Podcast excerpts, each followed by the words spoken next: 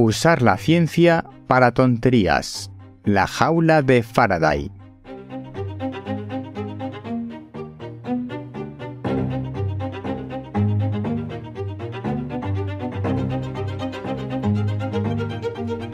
Hola, soy Ignacio de Miguel y esto es El décimo hombre, reflexiones sobre ciencia y naturaleza, porque cuando nueve personas están de acuerdo en algo, una décima debe llevar la tesis contraria.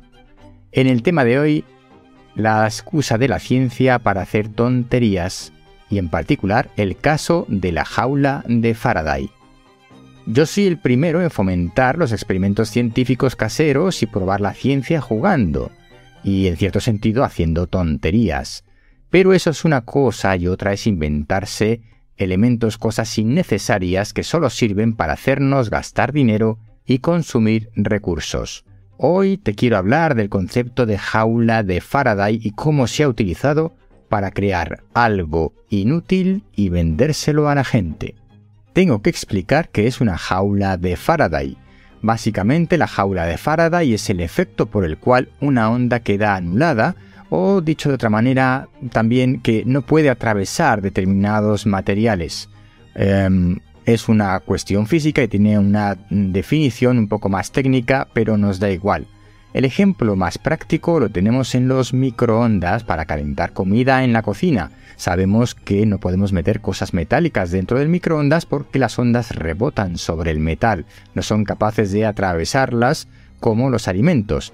Todo el microondas es de metal, por tanto las microondas que se producen dentro del aparato rebotan hasta que son absorbidas por los alimentos. Si no tenemos nada en el microondas podemos montar un buen lío porque se acumulan y podemos eh, aparecen chispazos y se podría provocar un incendio.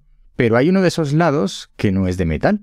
Es un cristal transparente por el cual vemos lo que hay dentro del microondas por ese cristal sí que podrían pasar las microondas. Sin embargo, hay una película, una especie de malla fina que impide que las ondas la atraviesen. Estamos creando una jaula de Faraday. Básicamente, en el espectro de las ondas electromagnéticas, si nos situamos en la luz visible, tenemos hacia un lado y hacia otro distintos tipos de ondas. Hacia un lado tenemos la luz ultravioleta, que es dañina, después los rayos X, que sabemos que es una radiación ionizante y que es mala, y después están los rayos gamma, que o bien nos hacen mucho daño o algunos dicen que te convierten en Hulk, pero yo por si acaso no los probaría. Bien, hacia el otro lado del espectro de la luz visible tenemos los infrarrojos, que sabemos que los utilizamos para calentar la comida en esos puestos de autoservicio donde hay unas lámparas de luz que aparentemente roja que calientan los alimentos que hay debajo. Eso es luz infrarroja, calientan. Un poquito más abajo tenemos las microondas, las que utilizamos nosotros en los aparatos de la cocina para calentar los alimentos. Y un poco más abajo tenemos las ondas de radio, que, de las cuales estamos completamente rodeados y por supuesto no nos hacen daño. Las microondas, aparte de que están dentro de esa jaula de Faraday del aparato y que no llegan al exterior, como mucho nos podrían calentar algo la piel, pero tampoco nos iban a provocar mucho más daño que ese. Pues bien, este efecto de evitar que las ondas electromagnéticas pasen, eh, se anulen o bien que pasen a través de un material es lo que conocemos como jaula de Faraday. ¿Y por qué te cuento todo esto? Pues porque se han inventado unas fundas para móviles que son jaulas de Faraday para móviles, para mantenerte aislado de tu conexión de móvil y no recibir ninguna alerta, ningún mensaje, ninguna llamada.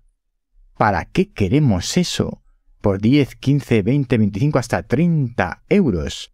Si podemos simplemente poner el teléfono en modo avión, ya no digo apagarlo, en modo avión y dejamos de recibir notificaciones se han inventado una funda para bloquear las ondas que llegan al móvil y no recibir notificaciones de ningún tipo. Se han inventado, en base a la ciencia, a esa jaula de Faraday, algo que no necesitamos.